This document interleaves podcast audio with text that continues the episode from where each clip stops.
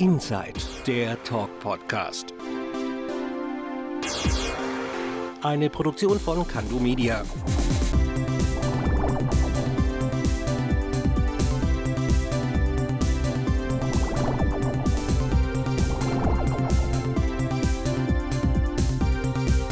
Und hier ist er, der Bo. Hallo und herzlich willkommen zu einer neuen Folge von Inside, dem Talk Podcast. Ich bin der Bo und ich freue mich, dass ihr wieder eingeschaltet habt. Ja Leute, heute wird es magisch in der Sendung, denn mein Gast verzaubert seit über 20 Jahren die Menschen mit seinen Tricks. Er war Hauszauberer in Fünf-Sterne-Hotels wie der Traube Tonbach oder der Sonnenalb und gilt als einer der besten Close-Up-Zauberkünstler Europas. Herzlich willkommen, Thorsten Strothmann. Ja, hallo, Bo, schön, dass ich auch da sein darf und mit dir jetzt dieses Interview führe. Thorsten, die wichtigste Frage in dieser Zeit, wie geht's dir? Also mir geht's und uns geht's äh, super, was die Gesundheit angeht. Was unsere Aufgaben angeht, sind wir jetzt gerade dabei, vieles ja, neu zu machen und zu gucken, wie nutzen wir die Zeit. Finanziell äh, geht es uns insofern gut, dass wir eben elf Jahre das Theater super erfolgreich geführt haben und jetzt auch voll getroffen sind und wir haben Umsatzeinbußen von 90 bis 100 Prozent. 90 bis 100 Prozent? Ja. Kommen wir mal zu dir. Du giltst als einer der erfolgreichsten Close-Up-Magier in Europa. Wie kamst du zur Zauberei? Ja, bei mir hat es so angefangen wie wahrscheinlich bei sehr vielen anderen Zaubern auch. Ich hatte nämlich einen Kinderzauberkasten geschenkt bekommen. Da war ich vielleicht so acht Jahre alt. Und dann hat mich sozusagen das Feuer ja, der Magie gepackt und ich wollte immer wissen, wie geht es, wie machen die das und habe super gern Zauberei gesehen. Damals gab es zum Beispiel David Copperfield immer im dritten Programm okay. und da habe ich mich immer riesig drauf gefreut und dann habe ich das lange liegen lassen. Also in meiner Teenagerzeit habe ich sehr viel Leistungssport gemacht, ich war im Judo aktiv und habe dann erst wieder mit ungefähr 20, 21 Jahren die Magie entdeckt und habe das als Hobby angefangen neben dem Studium. Ich habe damals BWL und Wirtschaftsingenieurwesen studiert in Esslungen und in Pforzheim. Okay und habe dann angefangen mit der Zauberei mein Geld zu verdienen. Als Straßenkünstler auf kleinen Events wie Geburtstage und so weiter.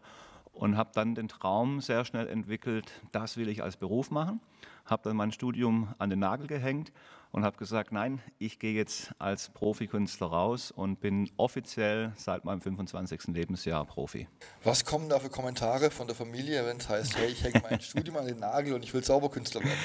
Da kommen so Kommentare wie, spinnst du, was glaubst du, wer du bist, das schaffst du nie, mach doch lieber dein Studium, hab einen sicheren Beruf. Ja, äh, das waren so die, die Kommentare. Und wenn du dann sagst, du brichst dein Studium ab, äh, da hast du eigentlich nur Kopfschütteln. Ja? Der Punkt ist nur der, hätte ich auf diese Menschen gehört, ja, dann würde ich heute wahrscheinlich irgendwo als Sachbearbeiter oder Geschäftsführer sitzen, wenn ich es geschafft hätte und hätte was gemacht, was nicht meiner, ja, was, was nicht mir entspricht und wo ich nicht meine Erfüllung drin sehe. Mein Papa hat immer gesagt, du musst auf dein Herz hören und das machen, was dir Spaß macht, weil nur dann kannst du erfolgreich sein.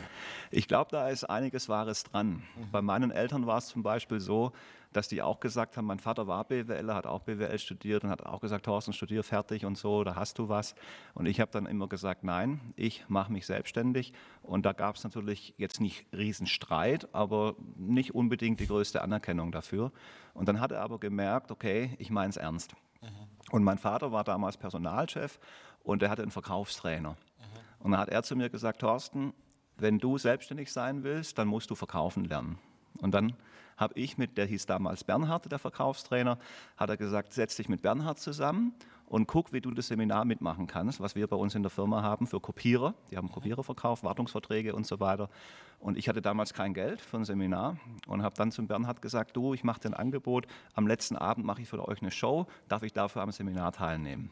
Ja, und dann habe ich eine Woche lang eine Hardcore-Schulung gekriegt, jeden Tag acht Stunden und habe äh, ja, sehr viel gelernt, sehr viele Tipps gekriegt und er hat immer das, das, Verkaufen eines Kopierers und Erwartungsverträge umgemünzt auf die Zauberei. Was ist dein Nutzen? Was kannst du bieten? Ein bisschen Business Talk jetzt. Ja. Und als wir dann abends am letzten Tag zusammen in, dieses, ähm, in die Location gefahren sind, wo ich meine Show hatte, sagte der Bernhard zu mir, Thorsten, weiß dein Vater, dass du Profi werden willst?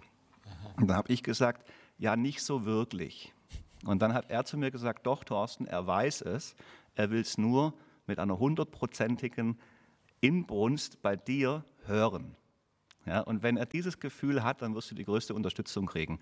Und dann habe ich das nach dem Seminar genauso geäußert, dass es keine Chance gibt für das Studium, dass ich zu 100 Prozent dafür brenne. Ich werde Zauberer und ab da habe ich eine Unterstützung bekommen bei allen Fragen über Steuer, über Wirtschaft, über Verkaufen und das war ein Riesengewinn. Und was hast du da mitgenommen? Also was kannst du als BWLer oder quasi jetzt reinbringen äh, in die Zauberei? Heute führe ich ja ein Theater. Wir haben elf Festangestellte, wir haben über 30 Servicekräfte, die natürlich jetzt gerade alle auf Eis gelegt sind.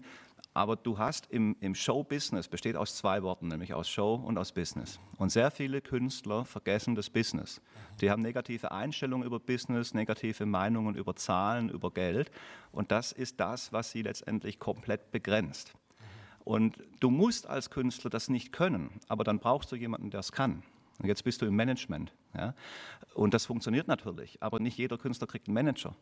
Und dann ist es schon von Vorteil, wenn du kalkulieren kannst, wenn du Preise feststellen kannst, wie müssen sie sein, wie kann ich da auch Rücklagen bilden, also was muss ich tun, um dieses Produkt wertig zu bekommen und natürlich auch die Erwartungshaltung der Gäste, der Zuschauer zu erfüllen. Ist ja immer so. Du hast einen Preis, wenn der hoch ist, ist die Erwartungshaltung natürlich auch höher. Wenn es billig ist, dann sagt man, ja gut, war ja auch günstig, war schon okay dafür. Gute Einstellung. Ähm, ich habe gerade den Begriff der Close-up-Magie verwendet. Was genau ist Close-up-Magie? Ja, Close-up ist etwas, äh, das kommt, ich sag mal, auch aus der Fotografie. Da gibt es ja auch Close-up-Aufnahmen, sprich ganz nahe Aufnahmen. Und Close-up ist nichts anderes wie Magie, Handwerkskunst, Face-to-Face, also du siehst es direkt vor deinen Augen. Bei uns im Theater gibt es ja nur sieben Reihen. Wir haben 200 Gäste, Maximalbestuhlung 199. Ja, und bei uns sind die Menschen von mir, von der Bühne, ganz hinten gerade mal, also ich sag mal zehn Meter weg, weil wir haben eine Tribüne, die ist ansteigend, so zehn Meter und die erste Reihe sitzt mir halt direkt auf der Pelle. Und alles, was du da machst, bezeichnen wir sozusagen als Close-up und ist aber jetzt einfach nur ein Begriff aus der magischen Welt. Im Prinzip ist es Zauberei. Okay. Und du kannst auch im Close-up eine Illusion machen, du kannst auch Menschen verschwinden lassen und schweben lassen. Da würde man jetzt als Zauber Großillusion oder Illusion dazu sagen. Ja, aber bei uns ist es einfach mit dieser Nähe, wo du komplett dabei bist und deswegen heißt es in diesem Fall Close-up. Wie entwickelt man als Zauberer eigentlich seine Tricks? Weil ich stelle mir vor, überlegt man sich die selber oder guckt man sich von anderen Leuten irgendwas ab oder wie läuft das? Also du hast am Anfang natürlich sehr viel, wo du kopierst, wo du abschaust, wo du guckst, was machen die großen Stars und was kann ich davon lernen. Zaubern an sich ist in erster Linie ein Handwerk. Es ist keine Kunst, es ist ein Handwerk. Okay. Ja? Und zu diesem Handwerk gibt es Fingerfertigkeiten, da gibt es, wie man sagt, Moves, ja? also mit Karten, mit Münzen, da gibt es Grundlagen und über diese Grundlagen gibt es wiederum Bücher. Und es gibt im Zaubern also tausende von Büchern, die sich mit Karten beschäftigen, mit Münzen, mit Mentalmagie, mit Manipulation. Äh, es gibt Bücher über Rhetorik, über Schauspiel, über Präsentation. Und dann musst du sozusagen im Eigenstudium da durchgehen und dich dann irgendwann hinsetzen und das Ganze üben. Und dann brauchst du irgendwann das Publikum, wo du das machen kannst. Und dann siehst du erstmal, okay, funktioniert das, was ich da tue oder nicht. Du hast in deinen Shows auch den Comedy-Anteil ziemlich hochgesetzt. Ist es heutzutage wichtig, dass ein Zauberer gleichzeitig auch lustig sein muss? Er muss nicht unbedingt lustig sein. Allerdings ist das ganze Entertainment drumherum enorm wichtig, wichtiger als der Trick. Es gibt sehr viele Zauberer, die machen super Tricks. Du schläfst aber nach fünf Minuten einfach ein, weil es langweilig ist. Wobei der Trick trotzdem super ist. Und jetzt geht es schon darum, dass du ein Entertainer wirst und die Leute eben ja, packst, dass sie dir an den Lippen hängen, dass sie sich gerne unterhalten lassen, dass sie auch lachen. Und ich habe halt bei mir das Kabarettistische gewählt, die Comedy-Variante mit dazu gewählt, weil ich bin jetzt kein bierernster Typ. Ja. Ich habe ja auch mal eine Seance probiert, ja, so mit Geisterbeschwörung und auf Ernst. Das ging komplett in die Hose. Ja. Also ich könnte das heute machen, aber eben auf die humorvolle Schiene. Und das ist auch genau das, wo ich meine Stärke drin sehe, zu sagen, die Leute kommen, die lachen, äh, die staunen, sie sind begeistert, sie werden überrascht. Und dieses, dieser Gesamtballon, ja, das ist, glaube ich, das, was auch durch die Nähe jetzt und mit der Location, alles drum und dran, was diesen Aha-Effekt auslöst. Also auch wieder verkaufen. Auch wieder verkaufen letztendlich, ja. Ich habe ja als Kind immer gern diesen einen Magier im Fernsehen gesehen, der die ganzen Tricks verraten hat. Der maskierte Magier. Genau, der ja. wird heute in Corona-Zeiten perfekt passen. Super, genau. Was hältst du von so Sachen eigentlich, wenn jemand verrät, wie Tricks funktionieren? Wir haben das Problem schon seitdem es die Zauberei gibt. Da gibt es Menschen, die wollen dahinter kommen, die pinseln ihr Ego damit, dass sie andere verraten, wie sie das scheinbar machen. Es ist natürlich jetzt nicht gut, ja, weil die, die Magie lebt vom Überraschungsmoment und sie lebt davon, dass man den Trick nicht kennt. Auf der anderen Seite ist es auch so, dass es zu einem Kunststück unglaublich viele Möglichkeiten gibt, diese Täuschung zu bewerkstelligen. Und selbst wenn dann mal jemand was erklärt, kannst du den Trick so machen, dass er doch wieder anders ist. Und manchmal ist es sogar so, du machst ihn genau so, wie die Erklärung ist, und die Leute sind trotzdem gefühlt, also getäuscht, weil sie die Handhabung, weil die so gut ist und sie die Handhabung nicht mitkriegen, was du machst, dass die Erklärung plötzlich irrelevant wird. Siehst du bei großen Magiern, wie der Trick gemacht wird, oder sitzt du manchmal auch davor und denkst dir so, boah, wie hat der das jetzt gemacht? Also ich sitze auch bei sehr guten Zauberern davor und sage mal, boah, stark, wie hat er das gemacht? Mhm. Also ich kann mich auch noch richtig ja, begeistern für Zauberei und werde genauso getäuscht wie auch andere. Der Unterschied ist nur, dass wenn ich wissen will, wie hat er das gemacht, dass ich das in der Regel auch rausbekomme. Und wie viel gehört Ablenkung dazu? Ja, Ablenkung ist äh, im Prinzip das falsche Wort dafür. Weil wenn ich dich ablenke und sage, hey Bo, guck mal da drüben, und du guckst da hin und ich mache dann irgendwas und dann guckst du wieder zu mir und ich zeige dir irgendwas Überraschendes, dann sagst du ja, Moment, also ich habe jetzt gar nicht aufgepasst, ich war abgelenkt. Es ist mehr eine Lenkung. Also ein Zauberer versteht es, die Blicke der Zuschauer so zu steuern und die Wahrnehmung sozusagen so ja, zu steuern, dass der Zuschauer sagt, das gibt's doch nicht, ich habe dem die ganze Zeit auf die Hände geschaut, ich habe mich nicht ablenken lassen. Wie hat er das gemacht? Und deswegen sagen wir, im Zaubern gibt es einen Fachbegriff, der heißt Misdirection, also ich sage mal, ne, falsche Direktion, falsche Leitung. Und letztendlich leiten wir die Leute dorthin, wo wir die Aufmerksamkeit haben wollen. Und wie oft geht da was schief vor Publikum? Also bei mir ist es so, dass in den meisten Shows die Sachen sehr gut durchlaufen. Dadurch, dass es natürlich immer live ist, hast du immer genau diese Anspannung, weil du natürlich wir machen alle Fehler. Wir sind Menschen, wir können immer Fehler machen. Aber selbst wenn dir ein Fehler passiert, brauchst du wieder ein Entertainment-Geschick, um diesen Fehler entweder als natürlich zu verkaufen, der sollte so sein, gibt es auch Comedy dadurch. Ja, und manche Effekte sind auch so aufgebaut, das nennt man dann Aufsitzereffekte, wo der Zuschauer denkt, jetzt habe ich ihn erwischt und dann kommt es doch ganz anders. Und dadurch, dass mein Entertainment so aussieht, dass ich bewusst mal auch mit Fehlern spiele, können Zuschauer teilweise nicht mehr nachvollziehen, ja, war das jetzt ein echter Fehler oder ist ihm wirklich was passiert? Und wenn dir wirklich was passiert, dann geht es wieder darum, wie kommst du raus? Und auch das kann man üben. Also ich war ja mal so fasziniert, als ich bei dir hier war, diesen einen Trick, wo du, glaube ich, in dieser Pampelmuse ein Ei rausgeholt hast wo ich bis heute frage, wie hat er diesen fucking Trick gemacht? Ich kann es dir sagen. Ja? Sehr gut. Stimmt, ja.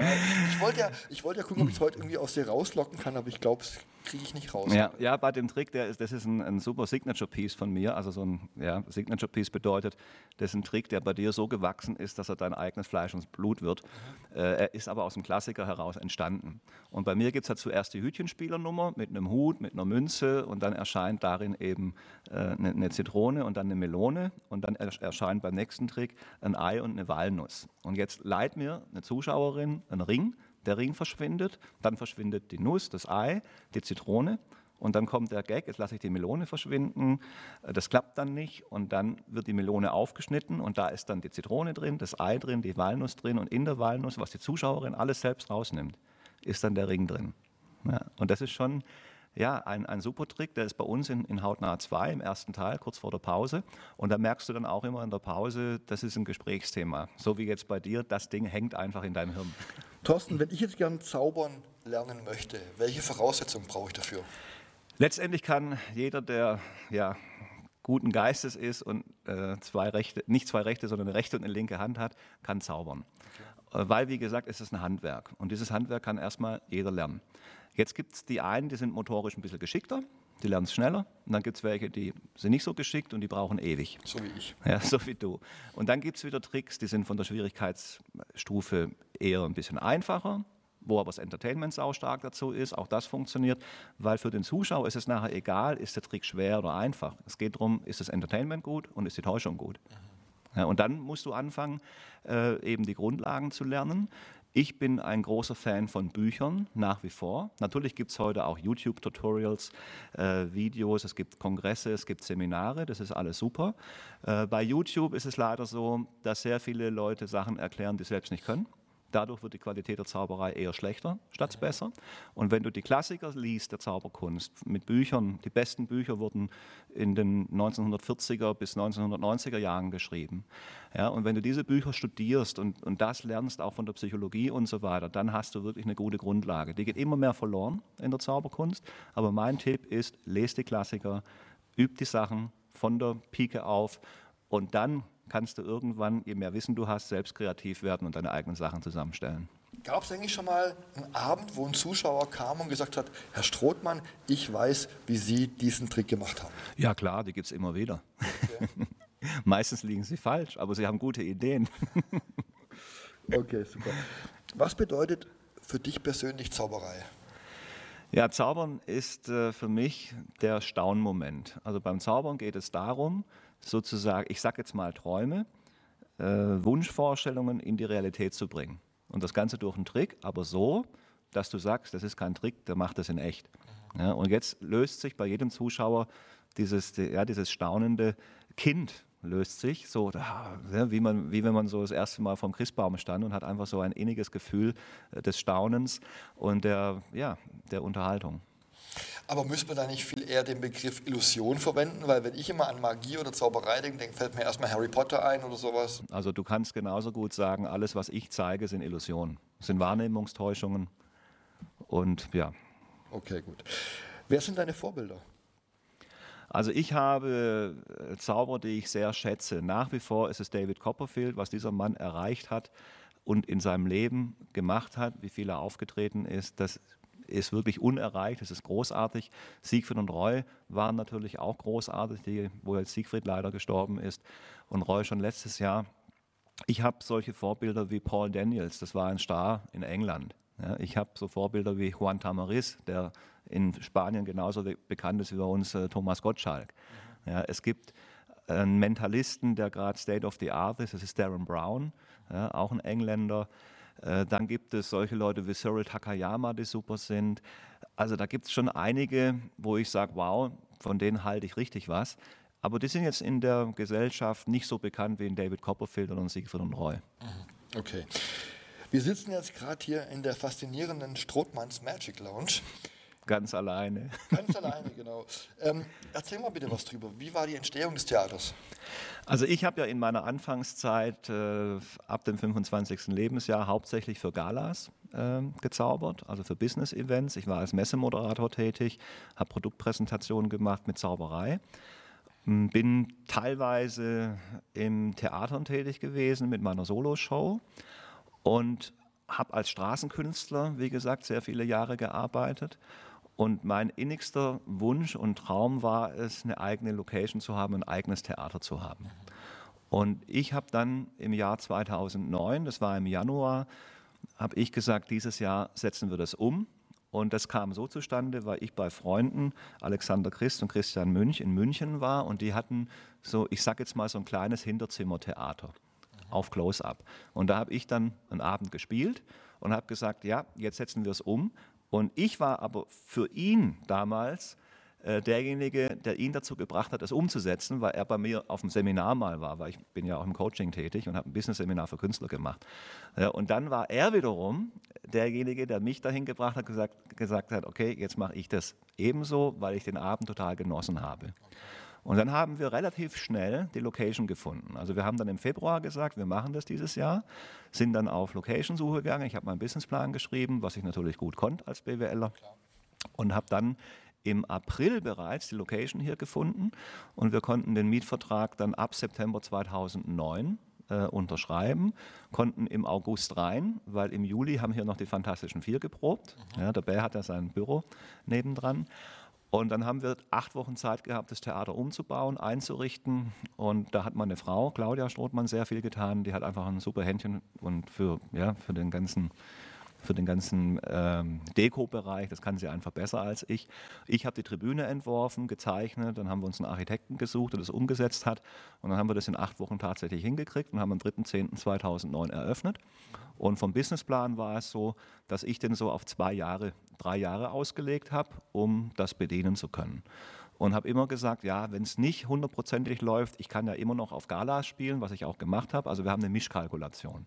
Und dann ist es aber sowas von gewaltig eingeschlagen, dass wir nach drei Monaten bereits komplett vom Theater leben konnten und innerhalb von zweieinhalb Jahren konnten wir sämtliche Kredite ablösen und waren ab dann auch bankenunabhängig, was natürlich ein Riesengeschenk war. Es war ja auch alles ohne Subventionen, glaube ich. Ne? Komplett ohne Subvention. Ich bin ja kein Riesenfreund von Subventionen. Ich bin kein Gegner.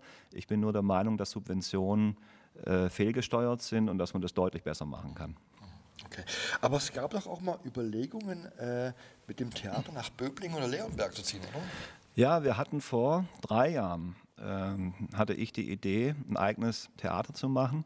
Und die Idee kam so, wenn man sich immer wieder mal so die Frage stellt, wie würde ich es heute tun? Ne, mit der gesamten Erfahrung, die ich in meinem Leben aufgebaut habe. Was würde ich dann anders machen? Und diese Frage habe ich mir gestellt. Und die Antwort war, ich würde mein eigenes Theater bauen, was mir gehört. Und dann sind wir damit rausgegangen und haben Grundstücke gesucht und hatten dann am Flugfeld in Böblingen ein, eine Möglichkeit, die dann leider nicht zustande kam. Das war alles sehr zäh und dann habe ich irgendwann gesagt, nee, das macht so keinen Sinn. Und haben dann in Leonberg ein Grundstück gefunden und waren da auch mit dem Gemeinderat, weil eine Naturschutzfläche hätte umgewandelt werden müssen. Und das sind natürlich ja, Riesenhürden. Und da war so sehr viel Widerstand und nicht wirklich die Zustimmung. Es war zwar auch viel Zustimmung, das war so 50-50. Und dann haben wir gesagt, nee, die werden uns so, die Gegner werden dir so viele Steine in den Weg legen, dass wir im Prinzip zu klein sind, dieses finanzielle Risiko weil das wäre ein 7 Millionen Euro Projekt gewesen, äh, das zu stemmen, wenn jetzt noch irgendwelche Vorgaben kommen mit Begrünung, mit Dachbegrünung und was weiß ich. Also das wäre eben viel, viel, viel zu viel geworden, dass wir gesagt haben, nee, so können wir es nicht machen. Dann kam die Zeit noch dazu, dass es alles auch sehr langwierig war. Und dann haben wir letztendlich gesagt, okay, diesen Traum beerdigen wir wieder, das macht keinen Sinn. Heute sind wir froh, dass wir es nicht gemacht haben. Haben aber auch gesagt, wie können wir die Strothmanns Magic Lounge hier im Römerkastell, was ja super ist, Infrastruktur genial. Wir haben zwei Restaurants auf dem Areal, die Leute gehen da vorher essen, kommen zu uns, haben hier ein super Ambiente. Haben wir gesagt, wie können wir das noch erweitern? Und das ist das, was wir jetzt gerade machen. Wir kennen uns ja schon ein paar Jährchen und du hast mir mal erzählt, erzählt in einem Interview, du wurdest mal angezeigt, weil du in einer Show ein Butterfly-Messer verwendet hast. Was Richtig. war da los? Du, das war eine ganz schräge Sache. Das war gar nicht im Theater, sondern ich habe im SWR-Fernsehen bei dem Film Expedition in die Heimat, das ist so eine Serie beim SWR, und da haben die äh, diese Serie über Stuttgart gemacht und haben natürlich unsere Location, das Theater, weil wir ja wirklich ein Aushängeschild sind für die Kulturszene in Stuttgart. Ebenso wie das Theaterhaus, Varieté, Renitenztheater, gibt es ja noch tolle andere Theater. Aber wir gehören eben auch dazu und haben die gesagt, wir machen da einen Bericht. Und dann kam die Moderatorin und hat gesagt, Thorsten, kannst du hier mit der Zitrone einen Trick machen? Weil die war vorher bei so einem Obstbauern und hat dann so einen Obstkorb mitgebracht. Und hat sie eine Karte gedacht, die ist dann verschwunden und in der Zitrone wieder erschienen. Und um die aufzuschneiden, habe ich halt so ganz cool ja, so ein Butterfly-Messer gezückt und habe das aufgeschnitten. Das wurde dann ausgestrahlt. Und dann gab es einen Zuschauer, der gesagt hat, das ist ein verbotener Gegenstand und dann hat er mich angezeigt. Also der war gar nicht im Theater, das war einfach Denunziantentum, was wir ja ab und an auch in diesen Zeiten kennen. Ja, und hat er gemeint, er muss mich da zurechtweisen. Das ging dann vor die Staatsanwaltschaft, ich hatte einen Rechtsanwalt und die Staatsanwaltschaft hat das dann natürlich eingestellt, was natürlich albern ist, allerdings mit der Auflage, ich darf kein Butterfly-Messer mehr verwenden. Aus dieser Geschichte wiederum ist eine super Kabarettgeschichte entstanden in der Show. Und ich erzähle das dann und mache da noch einige sehr gute Gags dazu und dann noch ein sehr schönes Kunststück mit einem Messer. Aber wie wenn die Leute keine anderen Sorgen hätten, oder? Ja, das muss man sich manchmal fragen. Du bist seit 20 Jahren erfolgreicher Unternehmer. Wie definierst du eigentlich Erfolg? Erfolg ist für mich in erster Linie erstmal das, äh, was du machen willst und das dann auch umsetzt und damit leben kannst.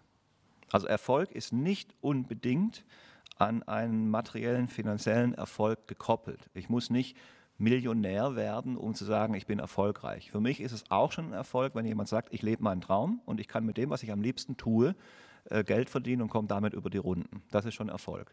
Okay. Du bist ja auch erfolgreich als Speaker und hältst Vorträge. Worum geht es denn da genau? Nicht um Zauberei, oder? Nein, in meinen Vorträgen geht es überhaupt nicht um Zauberei. Ich habe mit meiner Frau Claudia zusammen eine Ausbildung gemacht als Coach.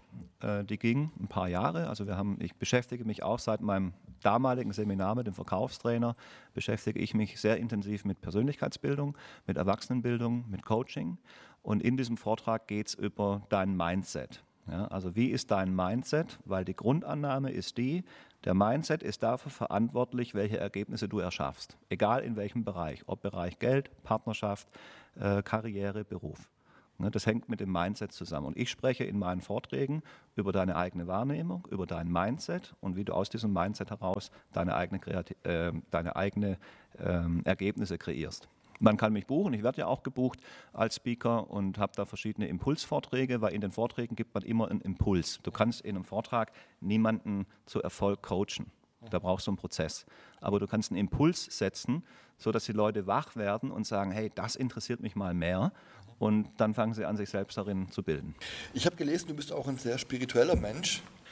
Also für mich ist Spiritualität etwas, äh, was wir nicht in direkter Art und Weise greifen können. Und wir haben ein materialistisches Weltbild ja, und wir haben eben, das können wir alles erklären über Physik, über Mathematik, über die Naturwissenschaften.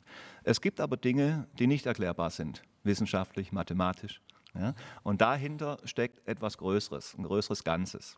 Und dieses große Ganze, da geht es auch um Energie. In welcher Energie bist du? Wie ist dein Umfeld? Wie ist dein energetisches Umfeld? Und diese Energie ist für mich Spiritualität. Ist es aber kein Widerspruch zur Showzauberei? Inwiefern? Ja, Spiritualität ist ja mehr so was, sag ich immer, göttlich-geistiges. Showzauberei ist eine Illusion. Äh, für mich ist Spiritualität hat nichts mit äh, Kirche zu tun, wobei die auch spirituell sind, aber ich bin zum Beispiel nicht in der Kirche und äh, ich halte von Religionen in der Form für mich nichts und jeder, der das für sich hat und erkennt und ihm das was bringt, sage ich super. Ja. Für mich ist Spiritualität eher das, was wir nicht greifen können. Äh, da geht es nachher auch um Quantenfelder, um Quantenphysik, ja, die wiederum wissenschaftlich erwiesen ist. Ja. Aber da gibt es so eine, so eine Mischform, etwas, was wir nicht wirklich, noch nicht erklären können. Auch Einstein war auch ein spiritueller Mensch. Wenn du wirklich zaubern könntest, wofür würdest du diese Fähigkeit einsetzen? Du, wofür würde ich das einsetzen? Das ist eine gute Frage letztendlich für alle Probleme dieser Welt.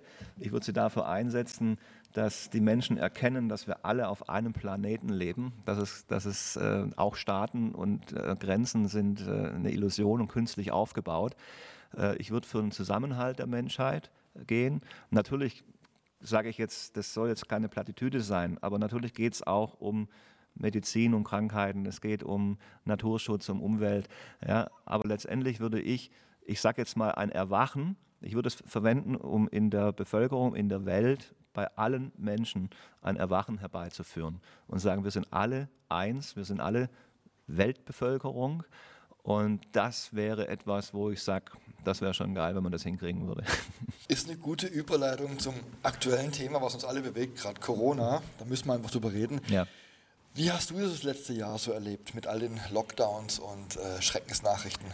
Ja, das war natürlich äh, absolut schräg. Ich war damals im März äh, im Urlaub. Wir machen immer jedes Jahr normalerweise im März nach der Hauptspielzeit. Ja, die fängt bei uns die Hauptspielzeit im Oktober an. Allein im Dezember spielen wir 38 Shows mit Doppelshows. Äh, ist in der Regel so gut wie alles ausverkauft. Und dann machen wir immer im März Urlaub. Ja, und letztes Jahr hatten wir das eben auch gemacht. Wir waren in Bhutan, ein sehr spirituelles Land, und dann in Thailand und da haben wir dann diesen ganzen Lockdown-Wahnsinn mitbekommen und haben gesagt, okay, jetzt haben wir viel Zeit. Und dann sind wir mit einem anderen deutschen Unternehmer-Ehepaar zusammengesessen. Da war es dann kurz vor der Abreise. Und dann hat er zu uns gesagt, du, was sollen wir eigentlich in Deutschland? Wir können doch auch hier bleiben, da ist eh nichts los, da kannst du eh nicht arbeiten. und dann haben wir gesagt, ja, wer weiß, wie lange die Flieger noch gehen, ob wir dann überhaupt zurück können. Und dann hatten wir auch eine Verbundenheit zu unserem Team und haben gesagt, nein, wir, wir fliegen ganz normal zurück und dann gucken wir mal, was uns hier erwartet. Und dann haben wir natürlich, klar, einen riesen Aufwand, äh, die Shows abzusagen. Wir haben über 10.000 Besucher, äh, mussten wir händisch absagen, weil es in der Software ist sowas nicht vorgesehen. Okay. Ja, und dann musst du verschieben und dann ah, äh, das ist einfach irre, was du plötzlich für Arbeiten hast, die dann natürlich nicht bezahlt werden. Und dann kommt natürlich, ja, und Kurzarbeit kann man anmelden. Ja, Kurzarbeit für ein Problem, was du vorher nicht hattest. Wir brauchen eigentlich die doppelte Arbeitszeit, um das alles zu handeln. Ja. Und dann haben wir natürlich erstmal das alles handeln müssen. Und dann haben wir uns überlegt, okay, was können wir tun? Dann haben wir angefangen, das Theater zu renovieren, umzubauen, zu ordnen, was wir jetzt auch wieder machen. Und dann haben wir mitgekriegt, okay, es geht um Öffnungsstrategien, es geht um Hygienekonzepte und dann gab es da diese, diese Vorgaben, dass in Theatern jede zweite Reihe nur bespielt werden darf mit anderthalb Meter Abstand, egal ob die Leute eh zusammen sind oder nicht. Äh, und dann kam natürlich dieser ganze Wahnsinn, dass plötzlich diese Bilder entstanden sind, wo plötzlich in einem 100-Mann-Theater bloß noch 20 Leute sitzen konnten. Äh, das macht natürlich auch keinen Spaß und keinen Sinn, da zu spielen. Und dann haben wir gesagt, okay, wie können wir es machen? Und wir haben bei uns die ganze Tribüne Plexiglas verschalt. Wir haben die Leute, die dann gekommen sind, die Einzelgruppen abgeschalt äh, durch Plexiglaswände, die wir transportabel gemacht haben haben. Wir haben die ganzen Tische auf den Abstand stellen können in der Lounge. Wir haben das mit Plexiglas abgetrennt. Wir haben die ganzen Hygienevorschriften umgesetzt und konnten dann äh, bis Juni, glaube ich, war das, oder Juli, bis 100 Leute spielen und dann eben auch wieder bis 200 im September, Oktober. Und wir konnten also das ganze Theater zu 100% Auslastung bespielen. Das hat allerdings bei uns den Vorteil, dass die Location eigentlich für 400 Leute ausgelegt ist. Okay. Aber wir nur 200 haben durch diese Doppelaufteilung. Und das war für uns natürlich dann auch ein Vorteil. Und wir haben immer gesagt, okay, Krise ja, ist immer auch eine Chance. Und das Interessante ist ja, dass das chinesische Schriftzeichen für Krise einerseits Krise aussagt und andererseits Chance aussagt. Und dann habe ich gesagt, okay, was sind die Chancen, was können wir jetzt tun, wo wir vorher gar keine Zeit dafür hatten. Also ich bin da eher sehr optimistisch eingestellt und sage auch, irgendwann geht es weiter. Jetzt haben wir das Problem, das ist ein Problem der Politik, das ist ein Problem der Menschen, aber es geht jetzt auch darum, okay, wie können wir damit leben. Du hast ja auch vor kurzem in einem Interview mit meinem lieben Kollegen Uwe Bogen einen schönen Satz gesagt, man sollte in dieser Zeit eher in Plexiglas investieren als in Silber und Gold. Ja. Das trifft sehr gut, finde ich. Ja, da ist Plexiglas eine hervorragende Investition, weil du dadurch eben ja, nach wie vor Karten verkaufen kannst. Die Leute kriegen ein Sicherheitsgefühl. Wir hatten selbst viele Risikogruppen da, als wir geöffnet hatten.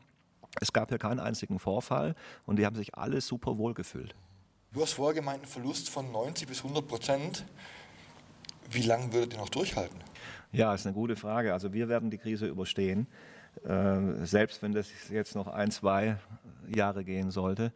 Äh, wir haben einfach wirklich gut gewirtschaftet und äh, können das halten. Natürlich ist das Schreckensszenario immer das, dass du sagst, okay, wenn es kein Kurzarbeitergeld mehr gibt, bei uns ist zum Beispiel der Sergio und der Basti, die zwei Bar, Mitarbeiter, die haben gar nichts zu tun, die haben 100% Kurzarbeit. Ja. Äh, die anderen, die sind teilweise auf Kurzarbeit. Wir machen Stundenzettel, weil das geht nicht, dass da niemand da ist. Wir haben noch ein Start-up-Unternehmen gegründet mit Ticketing, kann ich dir gleich was dazu sagen. Die sind voll ausgelastet, die haben richtig was zu tun. Und die, Schreckens, äh, die ganz schlimme Schreckensszenario ist, ja, wenn es gar nicht mehr geht, dann musst du alle entlassen und dann musst du die Location halten. Und Claudia und ich müssen leben. Ja, und wenn wir das machen müssten, ja, dann würden wir schon auch ein paar Jahre überstehen, müssten uns halt überlegen, okay, was tun wir dann? Aber wir können die Location halten, weil irgendwann geht es weiter, dann brauchst du die Location. Ja. Und da denke ich dann natürlich auch unternehmerisch. Aber wie gesagt, auch das muss man sich natürlich dann leisten können. Und wir haben halt echt gut schwäbisch gearbeitet. Mir war Status in Form von materiellem Status nie so wichtig. Klar fahre ich auch ein tolles Auto und Co., aber in einem Verhältnis äh, das so gut aufgestellt ist, dass mir das kein Genick bricht und wir komplett bankenunabhängig sind.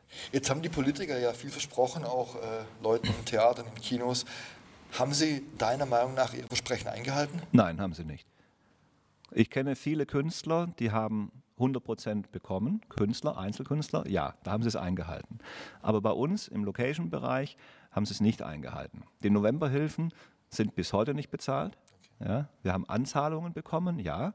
Diese Anzahlungen sind bei uns circa 15 Prozent was dem, von dem, was uns rechtlich zusteht. Hätten wir nicht unser Polster, hätten wir jetzt echt ein Problem.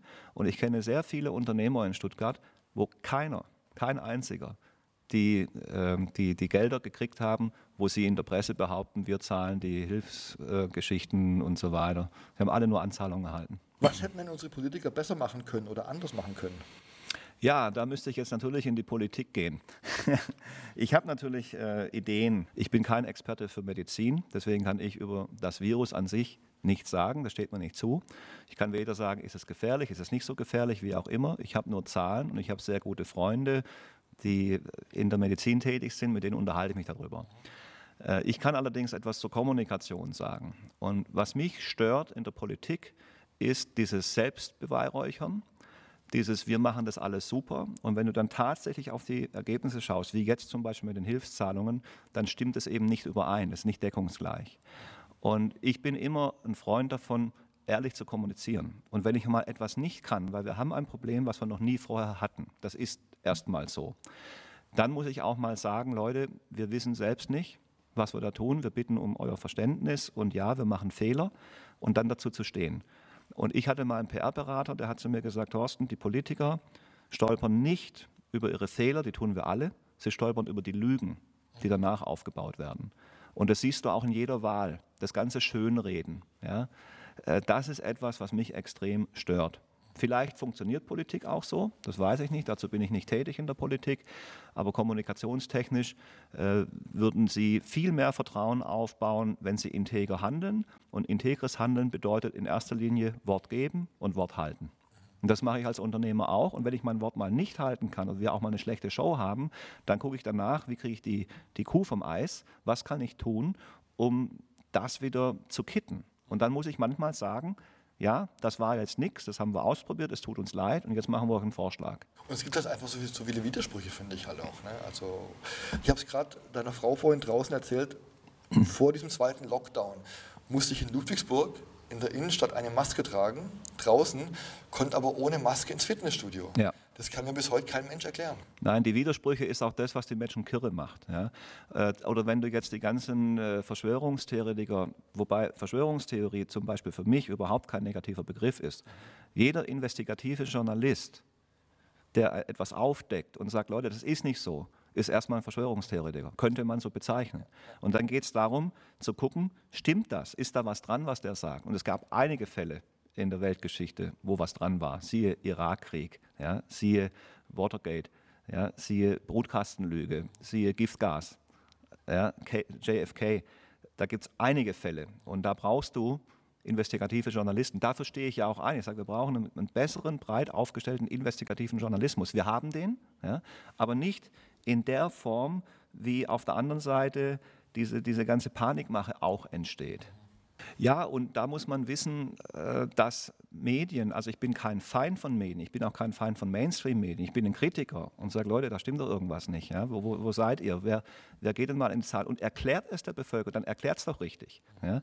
Und äh, da sage ich, da läuft einiges schief und ein Geschäftsmodell von Medien ist nun mal Angst und Panik. Das gehört dazu. Negative Nachrichten verkaufen sich besser als positive. Ich habe damals als Zivildienstleister einen Vortrag gemacht, äh, nicht einen Vortrag gemacht, sondern war in einem Vortrag dabei. Da ging es um Nachrichten. Und damals sind gerade die ganzen Privatsender gekommen. Und da hat der Vortragende gesagt, die Nachrichten, Nachrichten werden immer mehr aufgepeitscht, hochge also hochgepeitscht, weil wir wollen Einschaltquote. Ja, und ich habe mich natürlich auch viel mit Medien, allein auch durch Kommunikation, äh, damit beschäftigt. Und es gibt ein hervorragendes Buch, eines, das gehört auch mit zur, zur Weltliteratur in der Zwischenzeit, das heißt Factfulness. Das empfehle ich gerade immer wieder von Hans Rosling. Hans Rosling war ein schwedischer Wissenschaftler im Medizinbereich tätig, war in Krisengebieten und so weiter. Und er hat unter anderem über die Schweinegrippe 2009 äh, gesprochen in seinem Buch. Er ist leider, glaube ich, 2019 gestorben. Und was Rosling sagt, ist, je höher eine Zahl ist, die kommuniziert wird, desto mehr brauche ich eine Verhältnismäßigkeit, weil wir Menschen können mit hohen Zahlen nicht umgehen und wir können auch nicht mit Exponentialfunktionen umgehen. 2, 4, 8, 16 und so weiter. Das können wir uns irgendwann nicht mehr vorstellen. Und wenn du jetzt eine Zahl in den Raum wirfst und sagst, wir haben, keine Ahnung, 50.000 Tote, ja, dann hört jeder erstmal nur, oh, Wahnsinn, 50.000 Tote, ganz, ganz schlimm. Ja, natürlich ist es schlimm. Jeder Tode ist einer zu viel, könnte man auch sagen. Ja. Aber auf der anderen Seite muss man sagen, ja, Menschen sterben halt nun auch an etwas. Und wie ist denn jetzt tatsächlich das Verhältnis dieser Zahl zu bewerten? Und das ist das, was mich teilweise auch stört, dass plötzlich Zahlen weggelassen werden, dass kumuliert wird, ohne ein Verhältnis aufzubauen. Die sind natürlich irgendwo, die Verhältnisse, die findest du auch. Du findest auch beim RKI die, die tatsächlichen Verhältnisse, findest du. Aber sie werden eben nicht kurz mal in die Hauptnachrichten so kritisch gebracht und gesagt, Leute, das ist so und so und es steht im Verhältnis so und so. Vielleicht haben sie da auch keine Zeit für oder vielleicht würden sie wenigstens verstehen. Ja, und das ist etwas, wo ich sage, das ist schon eher dann reißerisch. Verhältnismäßigkeit ist ein gutes Stichwort. Aus Sicht eines Theaterbetreibers und Geschäftsmann, sind die aktuellen Schließungen gerechtfertigt, ja oder nein? Ja, schwierige Frage. Äh, ich bin der Meinung, sie sind nicht gerechtfertigt. Und zwar genau aus diesem Grund, was Hygienevorschriften angeht. Wir haben eine Luftaustauschanlage im Theater, so wie viele anderen auch im Bereich Lüftung und äh, Virenschutz investiert haben. Wir, wir haben äh, die Abtrennungen und so weiter. Es gab keinen oder so gut wie keine Hotspots in Theatern. Ja, das ist sicherlich mit in die Waagschale zu, äh, zu legen. Spahn hatte mal im Sommer gesagt, nach den jetzigen neuesten Erkenntnissen würden wir den Lockdown für Friseure und Co. nicht mehr machen. Und jetzt machen sie das Gleiche wieder. Jetzt kannst du natürlich sagen, ja, das hat sich wieder verändert und so weiter. Ja. Aber unterm Strich sind die Kollateralschäden, ohne jetzt das mit, mit Toten und so weiter zu vergleichen, da muss man immer aufpassen. Ja. Äh, ich bin kein Leugner von dem Virus, überhaupt nicht. Und das kann auch sehr schwierige äh, Ausgänge haben. Ich habe in der Verwandtschaft einige Corona-Fälle, wo überall gar nichts war. Teilweise keine Symptome, manche hatten einen leichten Schnupfen. Wir haben beides. Ja, wir haben Extremsituationen und wir haben auch Situationen, wo halt äh, eher locker sind. Ja? Und natürlich weiß die Wissenschaft immer noch nicht, an was liegt und warum ist es so. Das muss ich natürlich auch berücksichtigen in der Medizin. Da bin ich jetzt der falsche Mann. Aber für, für die Wirtschaft und für Theater sage ich, wir brauchen eine Öffnungsstrategie und wir brauchen Hygienevorschriften und Möglichkeiten zu spielen, weil sonst wird etwas passieren, wo der Schaden so hoch sein wird. Und wenn das bei der Bevölkerung ankommt, Währungspolitik und so weiter, da hängt ja unglaublich viel, das ist ein sehr komplexes Thema, dann ist die Frage, was ist nachher denn wirklich der Fall? Und was ist wirklich besser? Und deswegen sage ich als Unternehmer, diese Maßnahmen in dieser Form mit der Kommunikation dahinter sind überzogen. Okay. Du bist ja genauso wie ich sehr aktiv in den sozialen Medien, auch auf Facebook und sagst da oft mal deine Meinung. Was für Reaktionen erlebst du da? Du von bis. Also es gibt Leute, die, die greifen mich an. Es gibt Menschen, die stellen sich als moralische Instanz dar und sagen, ich glaube es ja nicht und das, was du schreibst, das kann ja nicht sein. Oder wenn du was teilst, du brauchst nur ins Impressum schauen. Ja. Äh, das ist mir alles bewusst. Ja. Aber das hat auch was mit deinem Mindset zu tun. Was willst du hören? Was willst du für eine Meinung bestätigt bekommen? Und ich habe gerade gesagt, Teilweise weiß nicht einmal die Wissenschaft genau, was läuft. Deswegen streiten sich ja selbst Virologen. Also wieso kann ich mich jetzt hinstellen und sagen, Leute, das ist nicht so oder es ist so? Kann ich nicht. Ich kann nur sagen, Leute, guckt euch mal diesen Bericht an. Und dann interessiert mich das nicht, ob derjenige in den Alternativmedien drin ist oder in öffentlich-rechtlichen Medien drin ist. Das interessiert mich gar nicht. Mir geht es immer um die Information und um den Standpunkt. Und dann geht es mir darum, diesen Standpunkt wiederum zu untersuchen. Und ich kann meine Meinung sagen und kann sagen, ich finde das ein super Artikel, finde ich toll, lest den mal. Ja, und dann hast du natürlich die, die sagen, ja geil, super, sehe ich genauso. Jeder ist ja auch in der Blase. Ja, ich bin in einer Blase, du bist in der Blase, wir sind alle in der Blase. Ja, und äh, werden teilweise auch in der Blase bestätigt. So, und für mich geht es aber in diesen Zeiten auch darum, Meinungsfreiheit, was bedeutet das eigentlich? Mhm. Meinungsfreiheit ist in, ich sage jetzt mal nach Vera Birkenbiel, von der ich ja ein großer Fan bin, die hat einen super Vortrag gemacht über Meinung. Und die hat dann gesagt, ja, es gibt drei Bereiche es gibt deine Meinung und jetzt hörst du jemanden, wo du die Person magst und die Meinung magst. Jetzt sagst du super. So, dann gibt es die zweite Stufe. Da ist es so, dass du die Meinung super findest, aber du magst die Person nicht. Ja, zweite Stufe. Und die dritte Stufe ist, du findest die Meinung kacke und die Person mag ich auch nicht. So, und die Kunst besteht darin, alle drei objektiv anzunehmen und einfach mal zu schauen, ist da was dran? Das heißt ja nicht, dass es die Wahrheit ist. Ich sage nie, ich habe die Wahrheit, um Gottes Willen. Ich sage nur, es sind Standpunkte, die gehören mit in die Waagschale. Und das findet leider in den sozialen Medien nicht statt. Da ist sofort Spaltung. Ich sage, wir müssen zusammenrutschen. Wir müssen uns vernünftig über Themen unterhalten. Ich habe Freunde, die sind komplett einer anderen Meinung wie ich, aber wir können super zusammen Bier trinken. Gut, jetzt vielleicht gerade nicht, ja? aber wir können uns darüber unterhalten. Und dann sage ich, wie kommst du da drauf? Warum denkst du so? Und dann erklärt er mir das. Dann sage ich, hey, klar, da ist was dran. Und dann sagt er zu mir, wie kommst du denn da drauf? Dann sage ich was. Jetzt haben wir eine fruchtbare Situation und können sagen, ja, und wo liegt die Wahrheit? Wahrscheinlich irgendwo in der Mitte. Oder was heißt überhaupt Wahrheit? Ja? Und das ist etwas, was ich schon auch vermisse. Und vielleicht geht es auch in sozialen Medien nicht. Das kann sein. Es gibt einen super Film über die Macht oder die Angst der sozialen Medien. Da gibt es auf Netflix eine Doku. Jeder, der in den sozialen Medien drin ist, soll sich das mal anschauen, weil teilweise das Geschäftsmodell, und das ist nicht von mir, das Geschäftsmodell der sozialen Medien läuft auch auf Spaltung. Und da denke ich immer, schade, warum kann man sich nicht vernünftig unterhalten? Warum stellt sich der eine hin als moralische Instanz, egal welche Bereiche, egal ob dafür oder dagegen? Machen ja, machen ja alle. Ja? Und da denke ich, da hätte man wahrscheinlich deutlich mehr Chancen. Ich nehme mich aber auch selbst nicht davon aus. Ich sage auch manchmal, ich hau manchmal auch in die Kerbe rein. Das macht man dann natürlich auch mal bewusst, um, um zu sagen, okay, ich, ich hau da jetzt mal richtig drauf, dann wacht vielleicht mal jemand auf. Oder im Gegenzug, ja, dann wache ich auch mal auf, kriege ich wieder eins drauf. Ja? Aber irgendwann muss doch mal ein Zusammenspiel wieder stattfinden. Ich habe ja am Anfang von Corona echt gehofft, dass die Gesellschaft näher zusammenrückt. Aber ich habe echt das Gefühl, wir distanzieren uns immer weiter voneinander gerade. Ja, es wirkt, es wirkt ein bisschen so. Ja. Was ich sehr, sehr schade finde. Ja. Wie stehst du zu den Impfungen, die mittlerweile begonnen haben? Du, ich bin überhaupt kein Impfgegner. Impfungen haben in der Welt viele, viele Krankheiten deutlich reduziert. Die Pocken sind durch die Impfung äh, ausgestorben. Äh, es gibt ja, Tetanus, es gibt Masern, es gibt ja, diverse äh, Impfungen, die sicherlich mehr oder weniger sinnvoll sind. Ich, wie gesagt, habe auch einen guten Freund, der als Arzt tätig ist, ein sehr anerkannter Arzt, aber ich sage den Namen jetzt nicht. Äh, der hat zu mir gesagt, Thorsten, eine Grippeimpfung ist, kann sinnvoll sein, ist aber ein Konzept der Pharmaindustrie. Damit wird richtig Geld verdient. Das heißt aber nicht, mach die nicht. Aber musst du eben auch wissen. Ich habe mich noch nie in meinem Leben gegen Grippe impfen lassen. Ich hatte vor drei Jahren einmal eine schwere Grippe und ansonsten war ich noch nie krank, auch hier im Theater. Ich habe keine einzige Show durch Krankheit ist in diesem Theater ausgefallen. Wir haben über 2000 Shows gespielt, keine einzige ist ausgefallen durch Krankheit. Ich bin ein Freund von alternativer Medizin. Ich nehme selbst Nahrungsergänzungsmittel. Ja, ich mache Sport, ich bewege mich. Ich mache mal auch Mist mit meinem Körper, das mache ich auch. Ja. Äh, aber sage, da ist viel, viel mehr Potenzial drin. Und wenn die Impfung die Lösung ist bei Covid und das Ding funktioniert, dann sage ich, okay, dann ist es doch super für die Gesellschaft. Also du lässt dich impfen?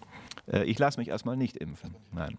Aber wenn es nachher äh, so wäre, dass, also angenommen, ja, diese Sachen stimmen, von wegen, mit Impfung darfst du das nicht mehr und das nicht mehr, wobei ich ja nicht glaube, dass es rechtlich äh, tatsächlich durchgeht, ja, äh, und das Ding ist erprobt und, und funktioniert, dann würde ich höchstwahrscheinlich auch sagen, ja gut, dann, dann ist es halt so. Ja.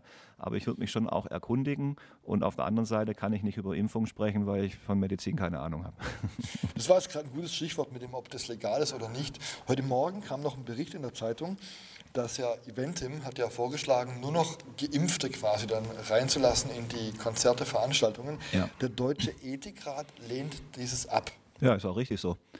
Ja, weil ich das, ich finde das ein Unding. Aber jetzt musst du auch wissen, dass Eventim einen Deal mit der Bundesregierung hat. Okay. Eventim verdient daran Geld. Und das ist auch etwas, wo ich immer sage, wem nutzt es? Cui bono. Wem nutzt es? Ja? Und das muss ich mit in die Waagschale werfen. Was wird da gerade propagiert? Das ist Propaganda. Ja? Und ich bin ja auch gegenüber der Pharmaindustrie immer wieder äh, sehr kritisch. Und ich habe selbst in der Pharmaindustrie als Künstler gearbeitet und habe hintenrum Sachen mitgekriegt, die du nicht wissen willst. Okay. Jetzt haben wir gerade von Tickets gesprochen. Du hast ein eigenes Ticketsystem ja auch. Ne? Ja. Ihr lasst dann aber jeden rein quasi, wenn es so losgeht, oder? Also wir halten uns an die rechtlichen Vorgaben. Und das Ticketing, was wir machen, wir waren unzufrieden mit den Ticketdienstleistern, die wir haben und wir hatten auch einen super äh, Partner an der Seite, haben aber da genau das Gleiche gesagt, wie würden wir es tun, wenn wir es könnten? Und dadurch ist ein Startup entstanden vor über zweieinhalb Jahren, haben Programmierer eingestellt und daran arbeiten wir gerade. Seit Dezember läuft es für uns. Jetzt wird es die nächsten zwei, drei Monate noch optimiert. Wir planen jetzt gerade eine eigene Streaming-Plattform, also wir programmieren einen eigenen Streaming-Dienst mit Tickets, mit Kopierschutz und so weiter. Äh, das geht an den Markt. Das wird nachher für alle Firmen interessant, die Seminare machen, also nicht nur Künstler. Unser Ticketing wird hochinteressant für alle Theater, weil die Kulturszene muss sich wirklich Gedanken machen. Auch nachher, was ist kostengünstiger? Und bei uns ist das Ticketing-System, ich sag mal, 20 Prozent günstiger äh, mit besseren Leistungen. So, das war jetzt mein Marketing-Part. ähm, was glaubst du, Wie werden wir Zaubershows, Konzerte, Veranstaltungen nach Corona erleben? Was wird sich ändern? Äh, das wird genauso laufen wie vorher. Was ich glaube, ist, dass Locations neue Hygienevorschriften kriegen dass es zum Beispiel eine Luftaustauschanlage geben muss, äh, dass das ganze Thema Desinfikation äh, wichtiger wird, äh, dass Menschen, die auch normal krank sind, einfach sagen, ich bleibe mal zu Hause. Also bei uns zum Beispiel vor Corona, wenn wir Erkältungen hatten oder Grippefälle hatten, haben wir immer gesagt, bleibt zu Hause, ihr steckt uns alle anderen an. Bleibt zu Hause. Was soll das? Kuriert das Ding aus. Also ich hoffe darauf, dass die Menschen auch ein Bewusstsein kriegen für ihr eigenes Immunsystem. Und das ist eben nicht unbedingt Pharmaindustrie, sondern Bewegung.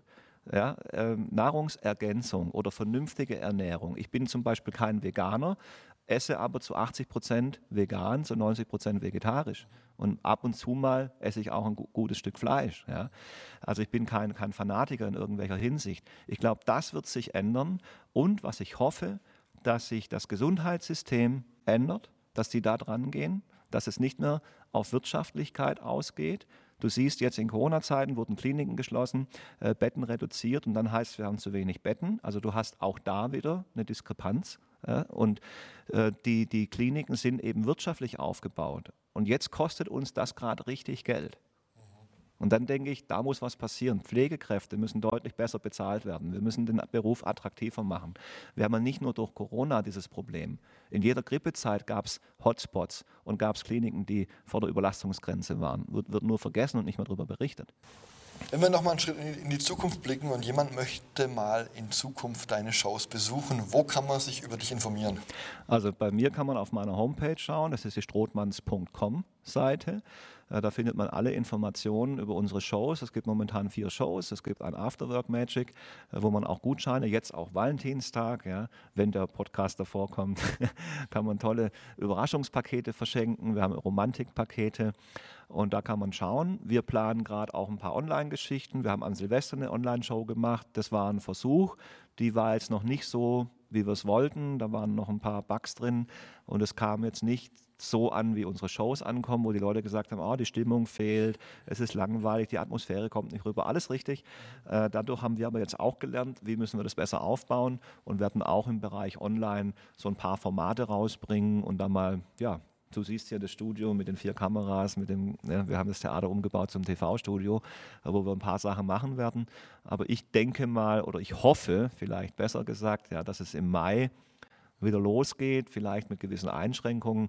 Und wenn das dann mit dem Impfen läuft, ja, wenn die Leute das machen wollen, sollen sie das machen. Und denkt vielleicht mal, dass ab September eine gewisse, jetzt wirklich bewusst gesagt, eine gewisse Normalität eintreten kann.